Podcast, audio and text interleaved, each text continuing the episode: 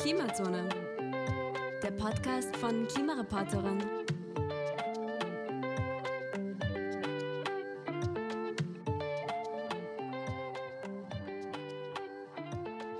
Herzlich willkommen in der Klimazone, dem Podcast von Klimareporterin. Mein Name ist Lukas.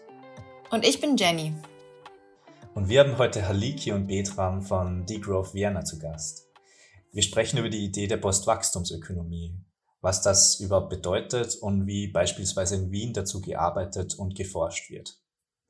Jenny hat dann später auch noch eine Ankündigung für euch, also bleibt gern bis zum Ende dran. So, warum sollen wir uns jetzt überhaupt mehr mit wachstumskritischen Ansätzen auseinandersetzen?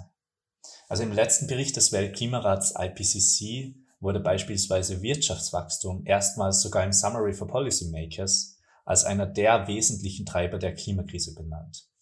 Und das, obwohl die kompaktere, etwa 30 Seiten lange Zusammenfassung des tausendseitigen Berichts von allen Staaten Zeile für Zeile ausverhandelt wird. Übersetzt heißt das sowas wie unsere Wirtschaft darf nicht mehr auf Wachstum ausgerichtet sein, damit wir noch eine realistische Chance haben, die Erderhitzung auf unter 1,5 Grad zu begrenzen. Hier kommen dann die Ansätze der Postwachstumsökonomie, im Englischen Degrowth genannt, ins Spiel.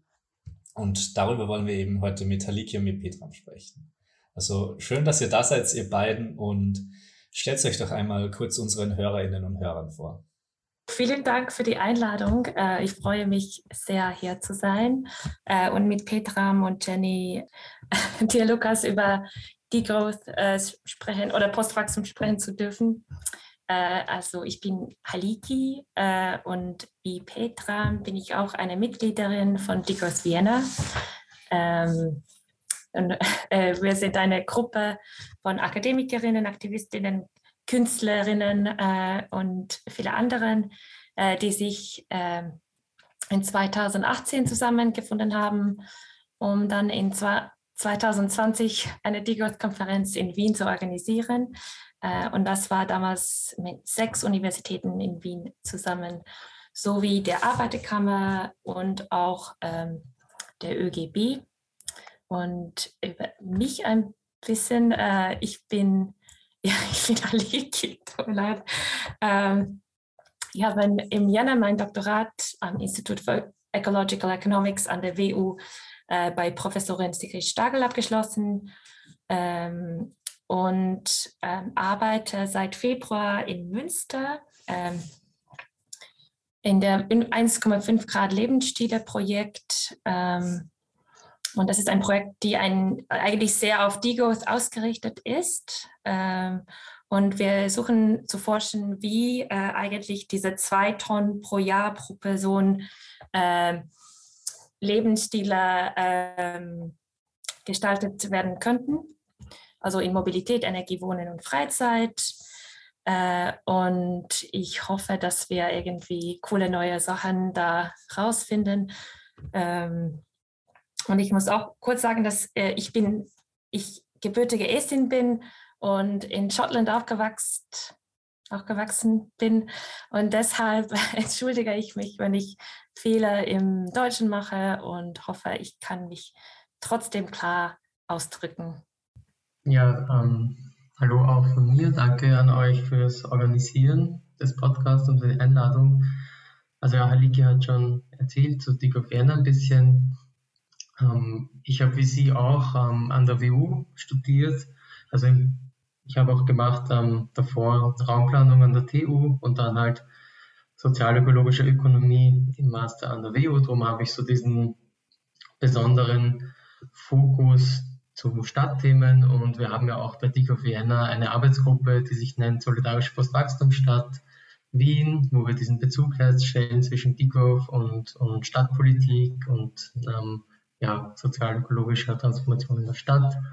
Und ja, ich habe eher jetzt eine, ähm, nicht mehr so die, also natürlich auch eine wissenschaftliche Perspektive, aber eher ähm, bin halt jetzt nur noch aktivistisch, ähm, mehr oder weniger in dem Sinn mit Degrowth in der Auseinandersetzung, bin aber ähm, weiterhin, also bin tätig im Partizipationsbereich in, in der Stadt Wien und ja, da versuche ich natürlich auch immer ähm, diesen Bezug herzustellen zu den Themen, die wir da natürlich irgendwo diskutieren bei Degrowth ähm, sozial und ökologisch. Ja, sehr spannende Projekte, an denen ihr dort bei Degrowth Vienna arbeitet.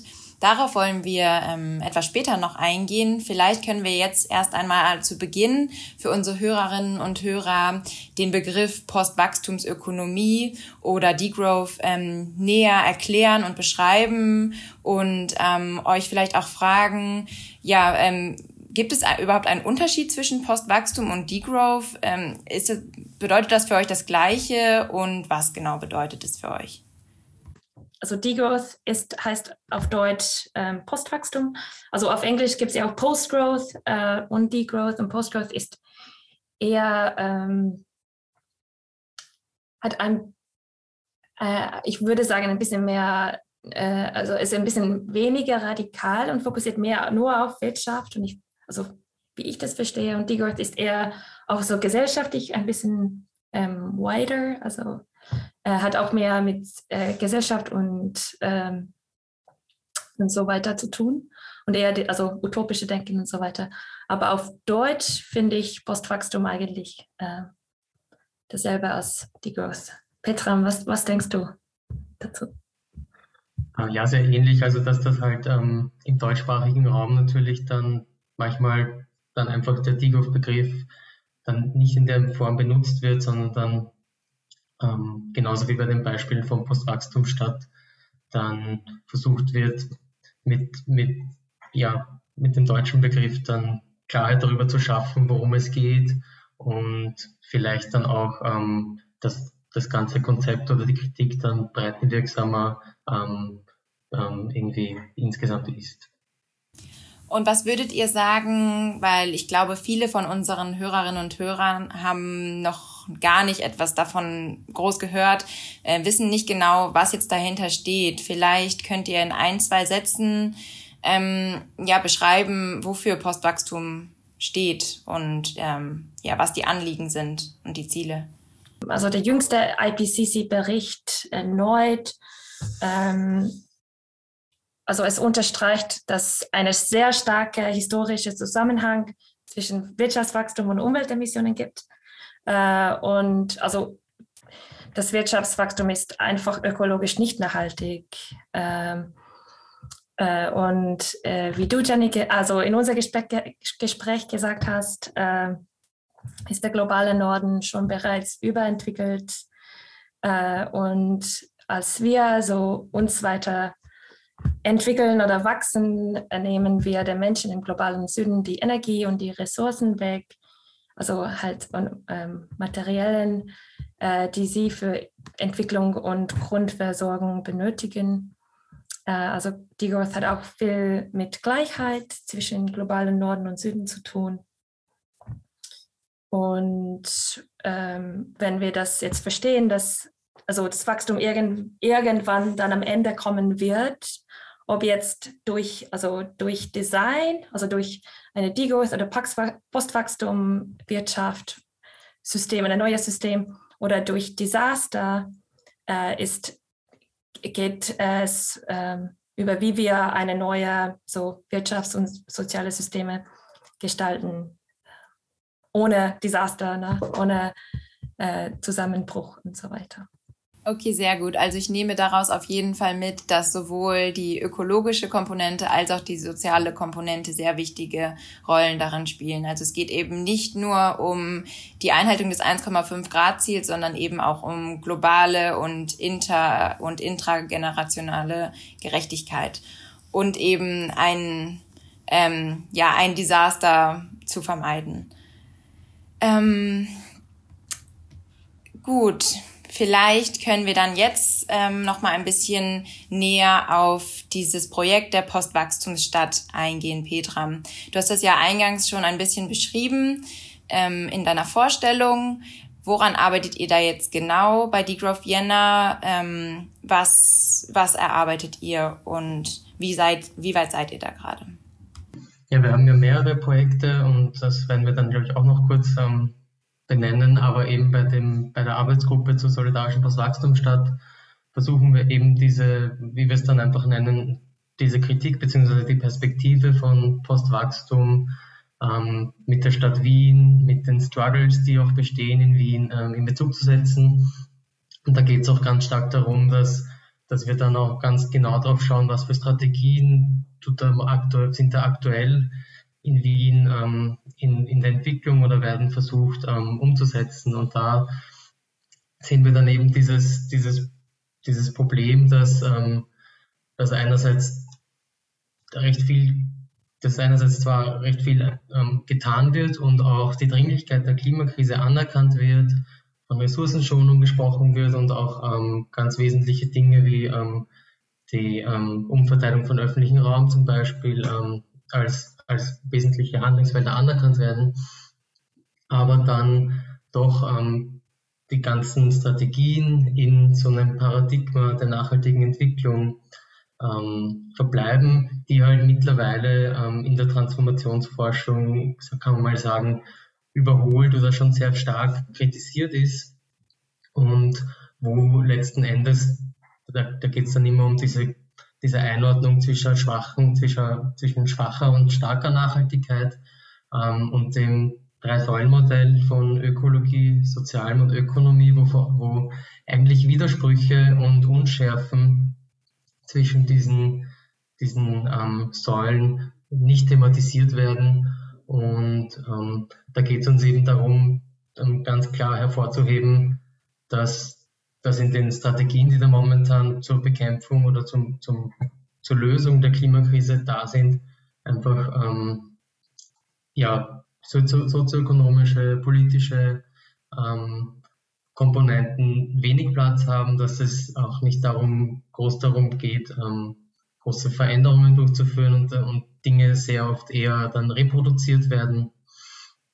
Und ähm, da eigentlich leider dann nicht so eine differenzierte Betrachtung des Problems da ist. Ähm, also das ist so dieser Kern und da gibt es natürlich auch ähm, gewisse Visionen und alternative Vorschläge, die wir da entwickeln und, und, und gemeinsam diskutieren möchten. Das heißt, wenn ihr da von dem Paradigma der nachhaltigen Entwicklung sprecht, dann kritisiert ihr auch konkret die Sustainable Development Goals der Vereinten Nationen, richtig?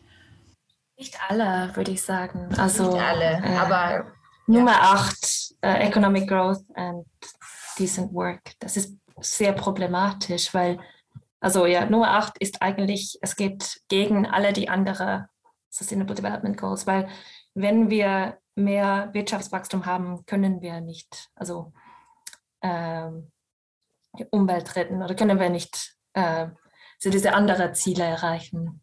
Also dieses eine SDG steht eigentlich im Widerspruch mit den, mit den anderen 15 SDGs. Genau. Wir haben eigentlich darüber auch ein Paper geschrieben, ähm, über wie SDG 8, äh, also wie das reformuliert sein muss, sodass die SDGs eigentlich so in Harmonie sind miteinander. Also, und wir haben eine neue SDG 8, also Sustainable Work and Economic Degrowth entwickelt, wo wir ganz neue Ziele haben für Arbeit und für ähm, das Wirtschaftssystem und so weiter. Ähm, ja, vielleicht äh, sprechen wir dann jetzt vielleicht noch ein bisschen über ähm, deine Projektarbeit in Münster und ähm, zu den suffizienten Lebensstilen. Vielleicht kannst du uns einmal ein bisschen erzählen, was der Begriff Suffizienz, ich glaube, der ist auch nicht allen so geläufig, was der bedeutet und ähm, was das auch mit Degrowth und oder Postwachstum zu tun hat. Ähm, also unser Projekt heißt ähm, 1,5 Grad Lebensstile, also 1.5 Degree Lifestyles. Ähm, und wir wissen ja, dass ähm, von Forschung, dass eigentlich, wenn wir noch diese 1,5 Grad Wärmung ähm, einhalten wollen, müssen, müssen wir so individuelle ähm, CO2-Fußabdrücke müssen äh, unter zwei Tonnen pro Person äh, pro Jahr sein. Und also in Österreich ist es, ich glaube, jetzt irgendwie drei bis viermal äh, so groß. Ähm, und das, also das wird ganz, ganz schwierig, also diese the Paris Agreement äh, auch ähm, ein, einzuhalten. Äh, und unser Projekt genau geht dann über Suffizienz, also genug zu haben von irgendwas. Also Effizienz ist einfach, wie wir irgendwas besser und schneller, effizienter machen können. Aber da gibt es kein Ende. Also Effizienz allein ist nicht genug. Ich hoffe, ich erkläre das äh, okay so. Äh, und Suffizienz geht dann in Richtung Degrowth. Also wir, wie können wir also gute Leben, ein gutes Leben haben mit äh, die Sachen, die wir schon haben. Also wie können wir ein äh, Wohlfahrt äh, für, für alle ähm, in Gesellschaft haben und so weiter. Und äh, das, also das muss nicht bedeuten, also wenn wir diese zwei Tonnen pro Person äh, pro Capita CO2-Fußabdrücke äh, haben, muss das nicht bedeuten, dass äh, wir eigentlich ein, ein schlechterer, schlechteres Leben führen müssen, weil äh, eigentlich, ähm, sorry, wie, äh, was wollte ich sagen, dass, ähm, dass wir, wir können irgendwie gesellschaftlich gute, ähm, ein gutes Leben für alle ähm, gestalten, äh, auch ohne ähm, also Überkonsum, wenn wir so diese Grund, so diese Basic Needs äh, treffen können, zum Beispiel so Housing, ähm, so diese Basic Energie ähm, Needs und so weiter. Und also die Wien Postwachstumstadt äh, Projekt geht auch in diese Richtung. Das heißt, ähm, neben irgendwie ähm, Effizienzsteigerung auf wirtschaftlicher Ebene und neben politischen Maßnahmen legt eben die Suffizienz auch den Fokus ein bisschen auf das Individuum und eben auch unser individuelles Konsumverhalten. Und ähm, du sagst quasi, dass wir ja momentan in einem in einer Überkonsumgesellschaft leben, wenn ich das richtig verstanden habe. Und ähm, äh, jetzt vielleicht auch nicht alle in unserer Gesellschaft, aber schon ein, ein großer Teil. Und ähm, dass man da auch angreifen muss und dass es eben nicht genügt, nur auf erneuerbare Energien zum Beispiel umzusteigen, oder? Und äh, in unserem Projekt äh, versuchen wir auch verstehen, warum Leute, also was sind so die Barrieren für Leute, strukturelle, auch individuelle, aber auch strukturelle Barrieren, zum Beispiel äh, nicht genug, also öffentliche Mobilitäts. Äh, äh, Optionen und so weiter oder äh, nicht, also weiß ich nicht, nicht genug äh, Geld für manche, manche Sachen und so weiter. Und ähm, wir versuchen, versuchen irgendwie so zwischen die individuelle Ebene und auch die strukturelle Ebene da so reinzuschauen. Also was, was können Leute selber ändern und wie können sie selber irgendwie so suffizient oder äh, so Degrowth-Lebensstile führen und was, also welche politische Maßnahmen brauchen wir oder wie können wir diese strukturelle ja, Transformation vorbeibringen. Bevor es weitergeht, möchten wir euch noch einen neuen spannenden Podcast von Andreas Sator vorstellen. Ihr kennt Andreas vielleicht schon aus seinem Podcast Erklär mir die Welt oder aus unserer Folge zu Klimajournalismus. Andreas sucht in seinem neuen Podcast Sonne und Stahl gemeinsam mit engagierten Menschen aus Österreich und Deutschland nach pragmatischen Lösungen für die Klimakrise. In Staffel 1 geht es um das Auto und um nachhaltige Mobilität. Die erste Folge könnt ihr mittlerweile überall hören, wo es Podcasts gibt. Ähm, also jetzt sind die ganzen Ideen und Vorschläge, die aus der Degrowth-Bewegung kamen, ja alle doch sehr vielfältig und stimmen nicht über, nicht immer überein. Ähm, worin besteht denn jetzt innerhalb von der Bewegung weitestgehend Konsens? Könnt ihr da so ein paar Punkte aufzählen, wo man sich eigentlich durchgehend einig ist?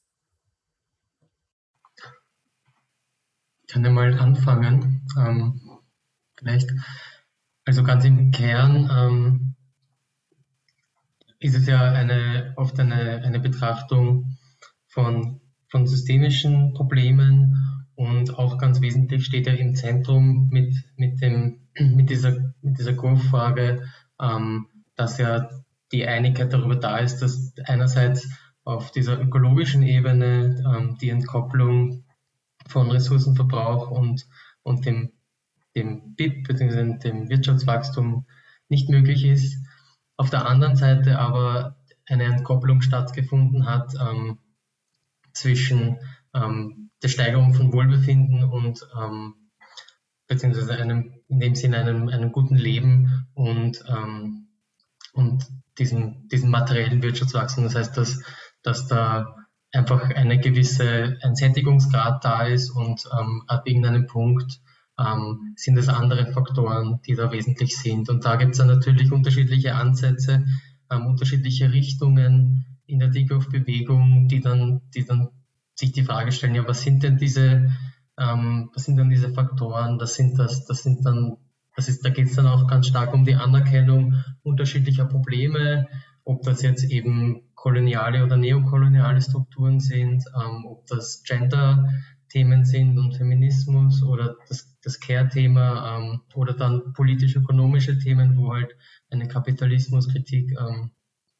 vorherrschend ist und, und zentral. Also das, da, dann gibt es unterschiedliche Dimensionen, die dann betrachtet werden und ähm, ja, jeweils natürlich dann ein unterschiedlicher Fokus irgendwie sich ähm, je nach der, dem Betrachtungsgegenstand ähm, herausentwickelt.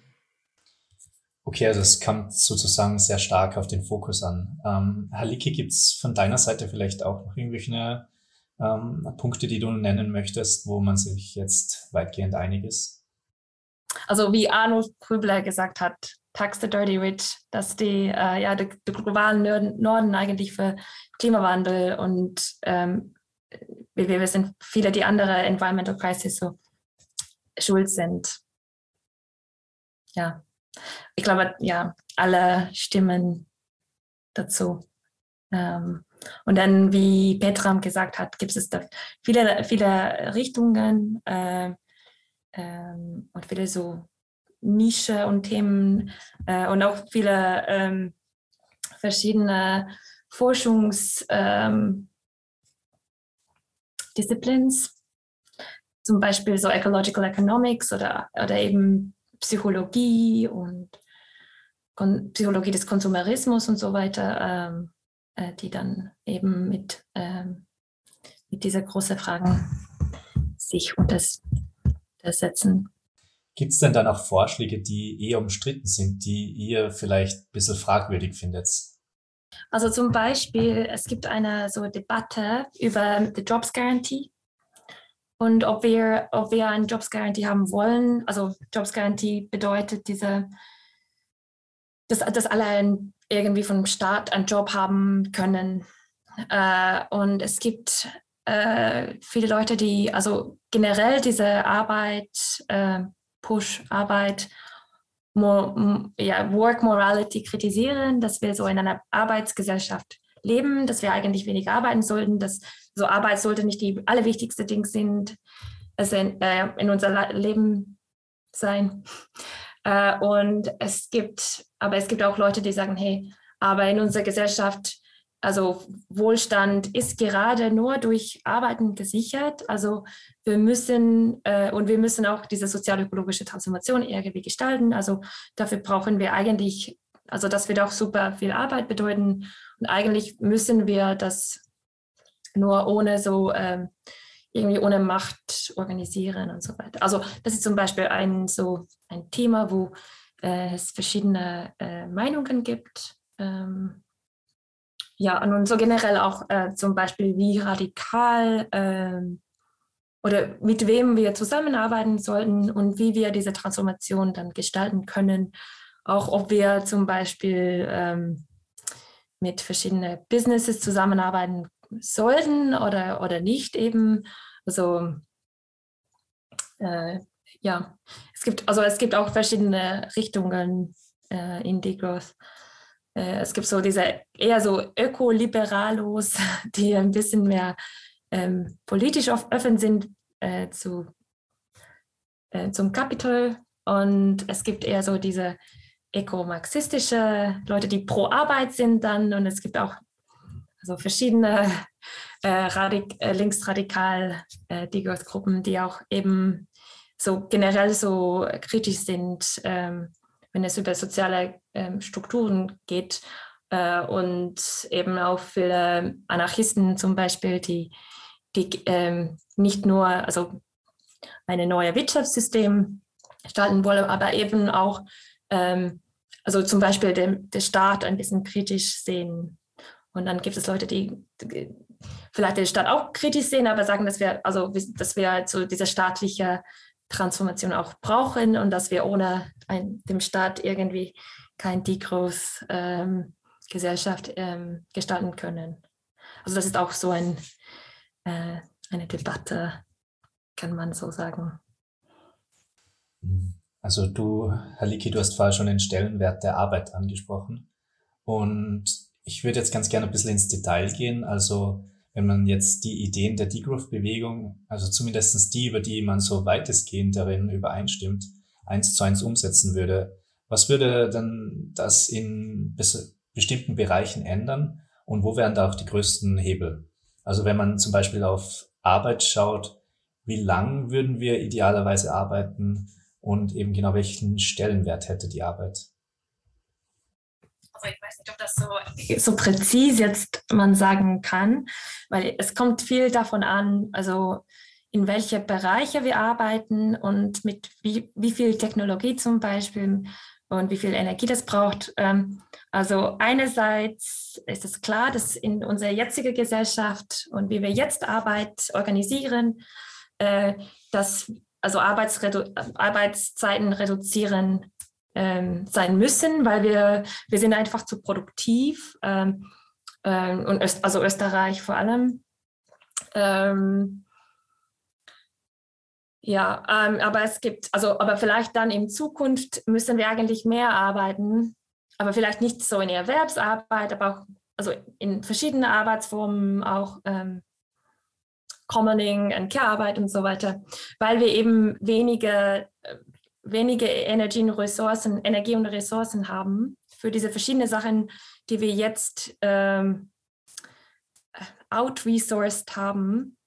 Ähm, zu, zu eben so Technologie und Energie, ähm, also ja, ähm, energieintensive Technologie und so weiter. Also, ich, aber für mich ist Arbeit äh, vielleicht also die kritischste, kritischste Frage, äh, weil ja Arbeit ist in, in unser derzeitigen Wirtschafts- und Sozialsystem ähm, Arbeit ist ein ähm, ähm, also ein Mechanismen der äh, Wachstumswirtschaft äh, oder eine, sogar eine zentralen Mechanismen. Ähm, und ähm, ja, also Arbeit und Produktion spielen eine entscheidende Rolle bei der Aufrechterhaltung des wachstumsbasierten Wirtschaftssystems. Äh, sowohl als also ein Input für die Produktion, äh, aber auch ein, ein Konsum verursachende Aktivität, weil wenn wir viel arbeiten, ähm, können wir zum Beispiel, haben wir keine Zeit, also, zu, also nach Hause zu kochen und dann wir kaufen eben diese ähm, also Plastik-Wrap, so Fertiggerichte und so weiter. Oder eben wir brauchen ein Auto, weil wir so schnell auf der Arbeit sein müssen und so weiter. Also ähm, Arbeit hat diese mehrfächige Rolle äh, in, in Wirtschaftswachstum. Ähm, ja, und wie du, ja, wie du was schon gesagt hast, ist Arbeitszeitverkürzung äh, und Arbeitsteilung also gerade ein Weg, wie wir auch im Wirtschaftswachstum reduzieren können oder auf, also von der Seite, wenn wir jetzt Wirtschaftswachstum reduzieren, äh, wo, würden wir ähm, unter ähm, jetziger Umstände auch Arbeitslosigkeit haben. Und dadurch, wenn wir jetzt die Arbeit besser teilen zwischen uns, also Arbeitszeit Zeiten reduzieren, ähm, können wir ja auch ähm, das Wirtschaftswachstum vorgehen. Also das heißt jetzt sozusagen, dass Kapital- und Ressourceneinsatz eher weniger wichtiger, weniger wichtig sein werden in einer Degrowth-Gesellschaft und dass es bei der Arbeit dann mehr um die Arbeit mit Menschen, die Arbeit an Menschen, also diese Care-Arbeit, die unbezahlte Arbeit, darum geht, dass wir vor allem da einen stärkeren Fokus drauf brauchen. Und ich gehe davon aus, dass eben genau diese Arbeit dann in weiterer Folge entsprechend aufge aufgewertet werden sollte.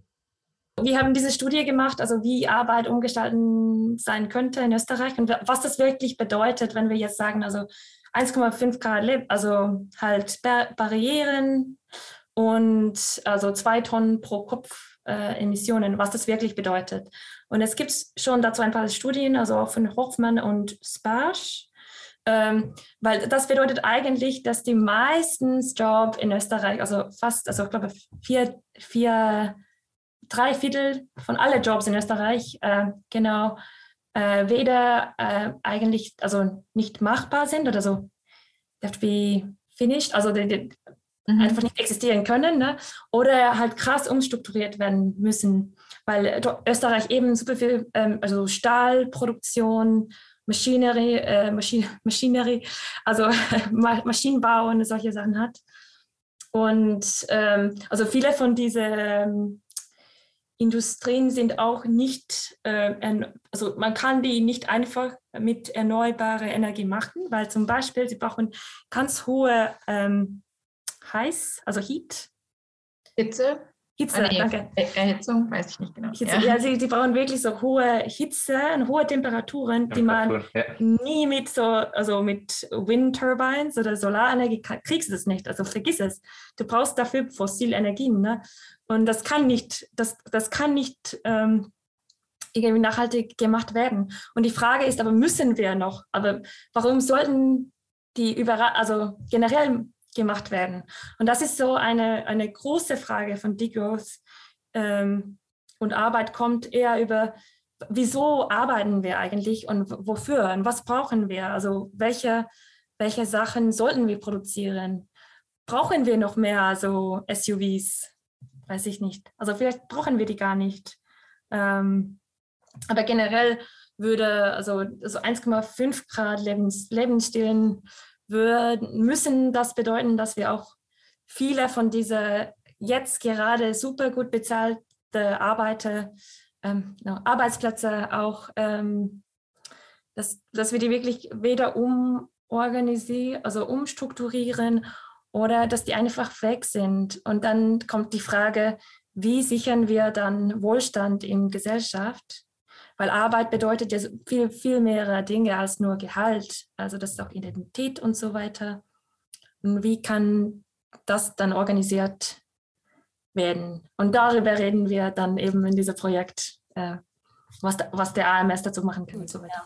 Also ähm, kritisiert Degrowth ja auch damit fundamental ähm, einerseits die Höhe der Entlohnung von bestimmten Berufen derzeit und damit auch die einhergehende Wertschätzung, weil ja das aktuelle System sehr stark auf monetärer Wertschätzung von, ähm, von Arbeitskraft irgendwie basiert. Und wie du schon gesagt hast, äh, viele kann man bei vielen Berufen hinterfragen, ob ob sie wirklich diesen Wert für die Gesellschaft schaffen und ob andere Berufe, wie wir jetzt auch in der Pandemie gesehen haben, nicht viel mehr Wert für diese Gesellschaft schaffen, was sich aber nicht in, dem, in der monetären Entlohnung irgendwie widerspiegelt.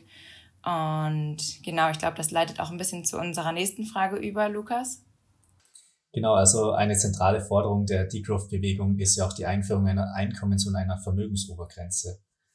Äh, warum braucht's das und wie könnte man das erreichen? Wie wird das zum Beispiel konkret in Österreich ausschauen? Gibt es da irgendwie schon Forschung dazu?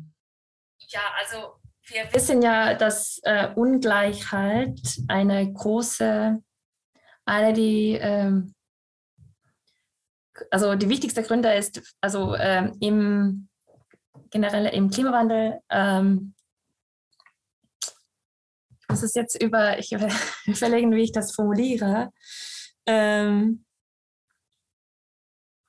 also die reichste, die, die reichste 1%, also die Global, Global reichste 1% ähm, produziert äh, um genau so viel CO2 wie die ärmste 50% Also wir was, wissen, dass die überreichste ähm, super klimaschädlich sind. Also zum Beispiel so ein so ein äh, ein Space Trip ähm, bei also Elon Musk oder einer von diesen Milliard Milliardären ähm, für eine Person kostet das es 72 äh, Tonnen CO2. Wenn, wenn wir nur zwei Tonnen pro Kopf pro Jahr CO2 äh, ausstoßen dürfen, bedeutet ja das irgendwie ein, halb, ein halbes Leben. Ne? Also das ist also 35, also 36 Jahren irgendwie. Ähm, und das ist nur ein kurzer Trip in Space. Das ist, ähm, das ähm, ja, geht nicht. Ähm, also ja, sehr, sehr passend zu dem, was du sagst, ähm, sind das eben so, ist Degrowth recht stark in dieser Problematisierung dieses ganzen Themas, ähm, eben dass das aktuelle System dann eigentlich erlaubt, da gibt es einen ganz, ähm, eine ganz, eine ganz spannende Form, wie das heruntergebrochen wurde von Mariana Mazzucato, die da spricht von Value Takers und Value Makers. Das heißt, dass es eigentlich erlaubt, dass, ähm, dass ganz viele Menschen in diesen Bereichen, wie wir gesprochen haben, um Pflege, Fürsorge, und, und so grundlegende Dinge, die eigentlich das, das erhalten, das, ähm, das Wirtschaftssystem, ähm, dass es dann aber möglich ist, ähm, dass da ganz viel oben abgeschöpft wird ähm, in dieser ganzen ähm, Aktien, Renten, Ökonomie, diesem Kapitalmarktsystem ähm, und dass dann natürlich ähm, ein, dass das natürlich ein wesentlicher Punkt ist für so ordnungspolitische Eingriffe, dass ähm, daher diese, diese, also wenn man da spricht von so dem Beitrag oder der, der Leistung dafür, dass das überhaupt in der Form funktioniert, dass da ähm, das jetzt aktuell natürlich nicht ähm, das widerspiegelt, ähm, inwiefern das auch ermöglicht wird, dass, dass dann ähm, einige wenige ähm, sehr viele, sehr viel in dem Sinne ökonomische Werte ähm, abschöpfen und, ähm, extremen ähm, Reichtum anhäufen. Also deshalb ist das auf jeden Fall ähm, eben so ein, ein wesentlicher Punkt. Und bei, bei Degrowth-Ansätzen, die, die, die sind dann natürlich in dem Sinn, fokussieren sie darauf, dass, dass, der, dass der politische und der Fokus vom, vom Policy-Eingriffen dann nicht eher darauf ist, dass wir noch mehr ermöglichen, dass dann ähm, äh, ja, hochtechnologische ähm, globale Unternehmen ähm, sich weiterentwickeln, sondern dass ähm, sondern dass so grundlegende Grundversorgungs, ähm, die Grundversorgungsökonomie aufgewertet wird, die Menschen, die in diesen Bereichen tätig sind, dass die ähm, einen fairen Anteil an dem, an dem, was sie auch in der Form beitragen, ähm, von dem erhalten und auch ein gutes Leben sich dadurch, dadurch möglich ist. Haliki, du hast es vorher schon angesprochen, dass eben auch, also dieser suffiziente Lebensstil zentral ist. Aber vielleicht, Betram, kannst du uns noch mal kurz sagen, was Degrowth auch für unsere Gesellschaft äh, als Ganzes bedeuten wird? Also was wird sich dementsprechend verändern? Ähm, ja, also sehr passend ähm, zu dem gerade, also für, für eine Gesellschaft oder auch ähm, für uns ist, also für Digo Vienna ist dann auch immer zentral bei Gesellschaft dann nicht nur so von ähm, das Ganze irgendwie rein monetär zu sehen, sondern oder, oder rein, ähm, ähm, ja, rein irgendwie ähm, sehr eindimensional. Und es ist uns auch immer wichtig zu sprechen von, von Infrastruktur, von Institutionen, ähm, die, die erst irgendwie ein gesellschaftliches Zusammenleben ermöglichen.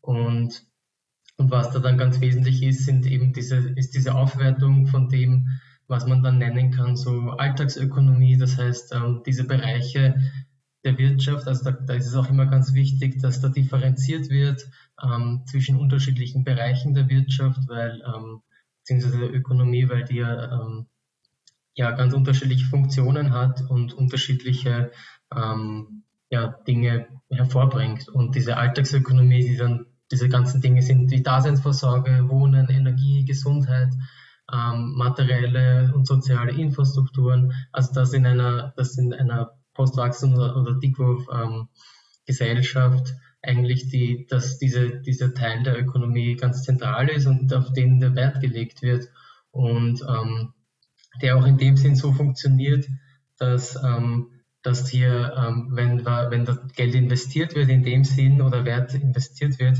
ähm, da auch ganz niedere und ähm, langfristige Erwartungen sind, die dann, wo es dann nicht darum geht, kurzfristig hohe Renditen rauszukriegen, sondern eher dieser, dieser Gesamtwert im Vordergrund steht und wo kann der anknüpfen an andere Aspekte und Infrastrukturen. Und dass es dann darum geht, irgendwie Menschen ähm, zugängliche, leistbare und ökologische, ähm, ja, in dem Sinn sozial-ökologische Infrastrukturen zur Verfügung zu stellen, ähm, die dann eben häufig dann ähm, kollektiv hergestellt werden, die kollektiv genutzt werden und die dann in dem Sinn ähm, erst ermöglichen, dass man, dass man diese sozial-ökologische Transformation und auch so eine in einer Postwachstumsgesellschaft dann so lebt, dass man, dass es, dass, dass dann diese, ähm, ja, diese genannten zwei Tonnen ähm, äh, und halt diese globalen ähm, planetaren Grenzen eingehalten werden. Okay, wir brauchen einen Strukturwandel und eine Transformation. Ähm, und also weil Degrowth bedeutet ja sehr viel Ver Veränderung in viele so verschiedene gesellschaftliche Sektoren, auch wie wir Arbeit organisieren, darüber haben wir schon geredet, aber auch eben, wie wir also Wohlstand sichern, also nicht durch Arbeit, also durch diese eben diese Minimum Maximum Income Corridors oder Minimum Maximum Consumption Corridors äh, und so weiter. Äh, aber es gibt schon ähm, es gibt schon Sachen, die wir jetzt tun können. Also zum Beispiel eben um diese strukturelle Wandel ähm, zu gestalten, aber auch eben auf der persönlichen Ebene. Also äh, wir hier im globalen Norden haben ja viel, viel mehr Macht als Leute im globalen Süden.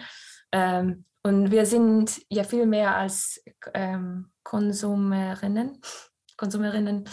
Aber trotzdem können, also wir können auch versuchen, so weit wie möglich unsere eigene ähm, ähm, ja, Fußabdrücke zu verkleinern. Ähm, zum Beispiel nicht fliegen, ähm, kein Fleisch essen und so weiter. Also das ist auch wichtig. Und äh, ja, wir können auch also gleichzeitig für eben eine größere äh, Strukturwandel kämpfen.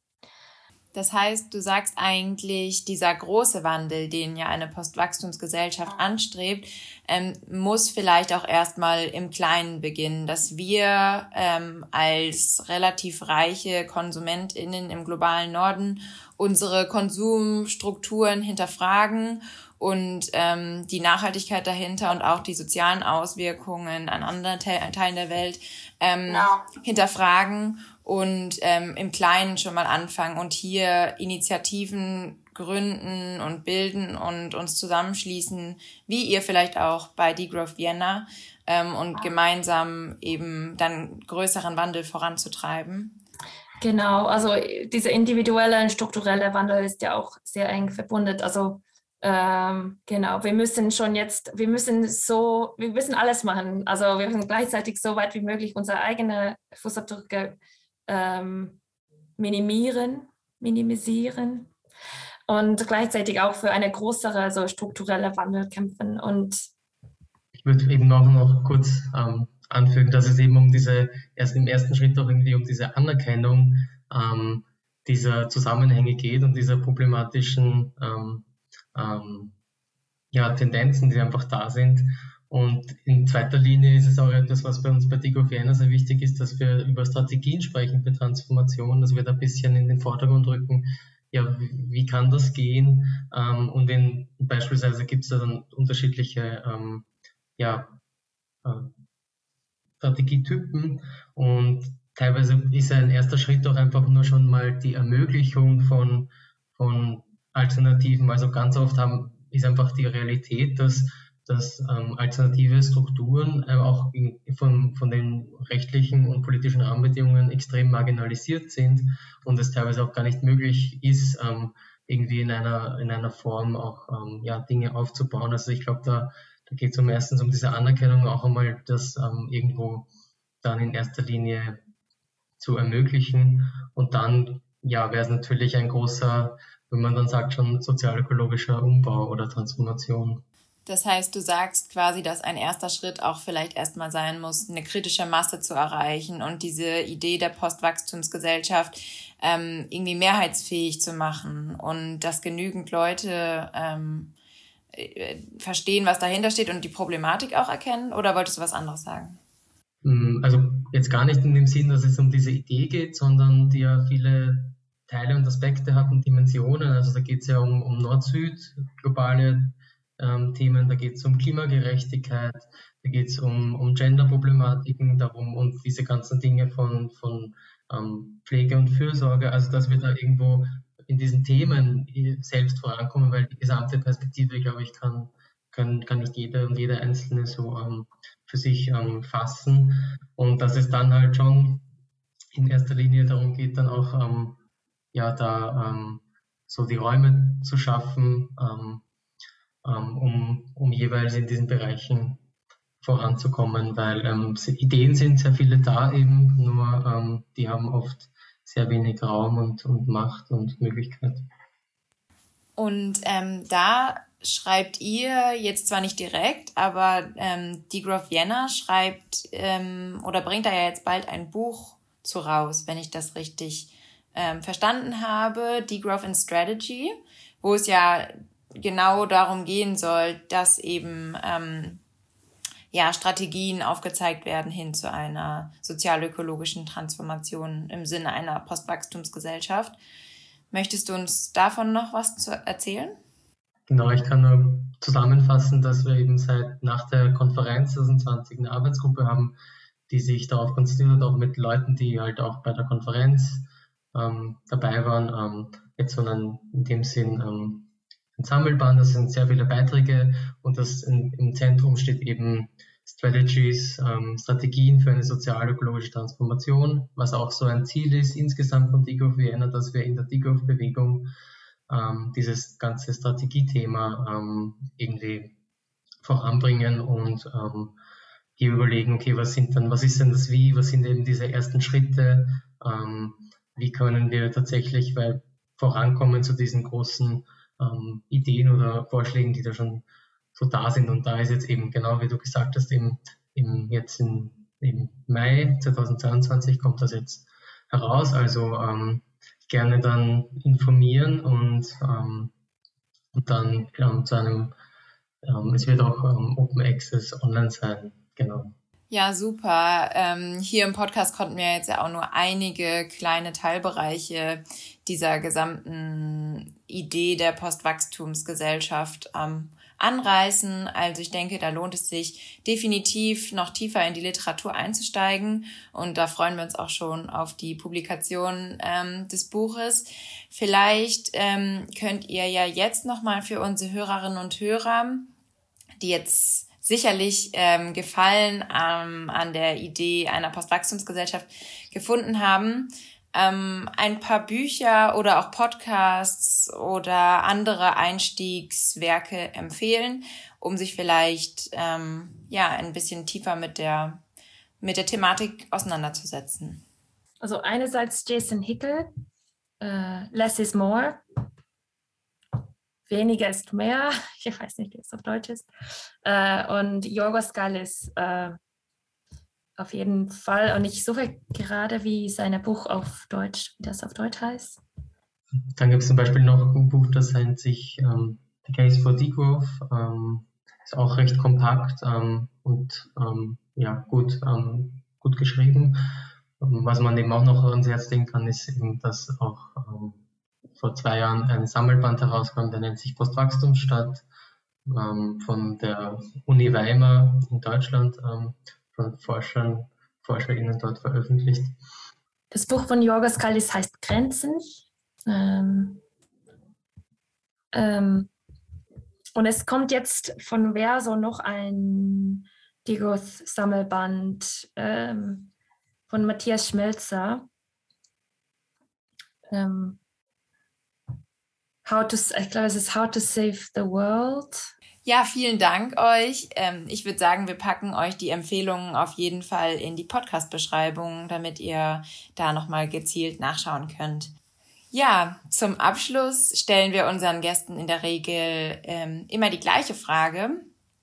Und zwar, wenn ihr in ein paar Jahren, sagen wir so in fünf Jahren, ähm, die Zeitung aufschlagt, was wollt ihr dort auf der Titelseite lesen? Ähm, also ich, ich würde sagen, die psychische Gesundheit und das äh, so Happiness Levels, Glücksempfinden nehmen dank des Ministeriums für Degrowth und Wohlbefinden zu. Sehr schön, sehr schön. Und Petram, hast du auch eine Schlagzeile? Ja, es wäre dann ganz toll, zum Beispiel, wenn wir ähm, über das Lokale sprechen, wenn eine Schlagzeile wäre, dass die dass die Stadt Wien nun in ihrer Stadtentwicklung ähm, sich, ähm, also sich dem Postwachstum verschreibt und ähm, ankündigt beispielsweise, dass ähm, ja, öffentliche Verkehrsmittel ab nun kostenfrei sind. Beispielsweise. Also da gibt es ganz viele Möglichkeiten, nämlich an für Schlagzeilen ähm, in einer Postwachstumsstadt. Ähm, und das wäre vielleicht eine erste. Da kriege ich auf jeden Fall Lust auf die Zukunft. Ähm, vielen, vielen Dank euch beiden für das Gespräch. Möchtet ihr unseren Hörerinnen und Hörern abschließend noch etwas mit auf den Weg geben? Hm. Also ich kann mal starten. Ja, was ich gerne auf den Weg geben würde, ist, dass ähm, wir uns freuen, wenn ähm, wenn die Auseinandersetzung da ist mit der Perspektive Degrowth oder Postwachstum. Und ich glaube, wenn, wenn man es macht, dann lässt sich das sehr schnell mit eigenen Tätigkeiten und Lebensrealitäten in Bezug setzen. Und, äh, und hilft auch so zur Einordnung vieler problematischer Tendenzen und aktueller Geschehnisse und Diskurse. Und ja, gerne ähm, in die eigene Organisation oder so mal, also in, das in Bezug zu setzen. Und ähm, freuen uns auch über über Vernetzung mit uns und ähm, jeden Kontakt und Austausch, ähm, um auch selber als Organisation zu lernen und zu hören, was wir vielleicht ähm, ähm, noch nicht so ähm, am Schirm haben oder wo es auch ähm, andere Meinungen und Vorstellungen dazu gibt. Also äh, ich, ich stimme dem zu, äh, was Petram gera äh, gerade gesagt hat. Ähm, und vielleicht auch, dass ähm, ja, bitte besuche unsere 1,5 Grad Lebensstile Projektseite. Ähm, ich hoffe, wir werden da kürzlich ähm, mehr und mehr Informationen darüber ähm, haben, wie, äh, wie wir eben so diese suffiziente Lebensstile äh, ähm, gestalten können äh, und so weiter. Und ähm, ja, generell ähm, geh mal streiken für das Klima ein sehr guter Appell am Schluss. Ähm, ja, das waren Haliki und Petram von Degrowth Vienna. Vielen, vielen Dank, dass ihr euch die Zeit genommen habt, mit uns zu sprechen. Und ich hoffe, wir hören uns bald wieder. Danke sehr. Danke euch auch. Danke. Okay, Jenny, äh, du hast ja am Anfang schon angedeutet, dass du uns noch etwas erzählen möchtest. Stimmt, ähm, danke Lukas. Ja genau, also in Graz sind wir nämlich auch mitten in der Gründungsphase von einem Degrowth-Verein. Ähm, eine Freundin von mir aus dem Studium, die Anna, liebe Grüße an dieser Stelle an Anna, äh, hatte schon länger überlegt, von Graz aus bei Degrowth Vienna mitzuwirken. Und ähm, da haben wir uns zu dritt mit noch einem anderen Freund zusammengetan und überlegt, ob es nicht vielleicht naheliegender wäre, gleich in Graz einen eigenen Degrowth-Verein zu gründen. Und genau das machen wir jetzt. Ähm, unser Fokus soll in Graz darauf liegen, mit verschiedensten Menschen von dort ins Gespräch zu kommen und sich über eine Wirtschaftsweise ohne Wachstumszwang und Ausbeutung auszutauschen. Ähm, dabei wollen wir uns nicht nur mit der Theorie, die hinter der Postwachstumsökonomie steht, beschäftigen, sondern diese Konzepte in Workshops und in Diskussionen ähm, praktisch anwendbar und greifbar machen. Zum Beispiel in Kooperation mit lokalen Initiativen, Repair-Cafés, ähm, Gemeinschaftsgärten oder dem Verschenktladen in Graz. Wie kann ihr dann bei euch mitmachen oder wie kann ich informiert bleiben, was bei Degrowth Graz so alles passiert? Gut, dass du fragst. Ähm, wir sind derzeit auf der Suche nach weiteren interessierten Mitgliedern für die Vereinsgründung. Also meldet euch sehr gerne, zum Beispiel über unseren neuen Instagram-Kanal äh, Degrowth Graz, klein und zusammengeschriebenen, äh, zusammengeschrieben. Unseren Instagram-Kanal Degrowth Graz, klein und zusammengeschrieben. Ähm, oder unter unserer E-Mail-Adresse degrowthgraz at gmail.com. Auch klein und zusammengeschrieben. Ähm, an der Uni Graz halten wir zudem im Sommersemester 2023 sogar eine eigene projektorientierte Lehrveranstaltung. Ja, mega cooles Projekt, Jenny. Also meldet euch am besten gleich bei Jenny, folgt Degrowth Graz auf Instagram, schreibt seine Mail und seid gespannt, was da noch so auf euch zukommt in Graz. Und wenn euch diese Folge von der Klimazone gefallen hat, dann empfehlt sie auch gern gleich zwei oder drei eurer Freunde und Freundinnen weiter.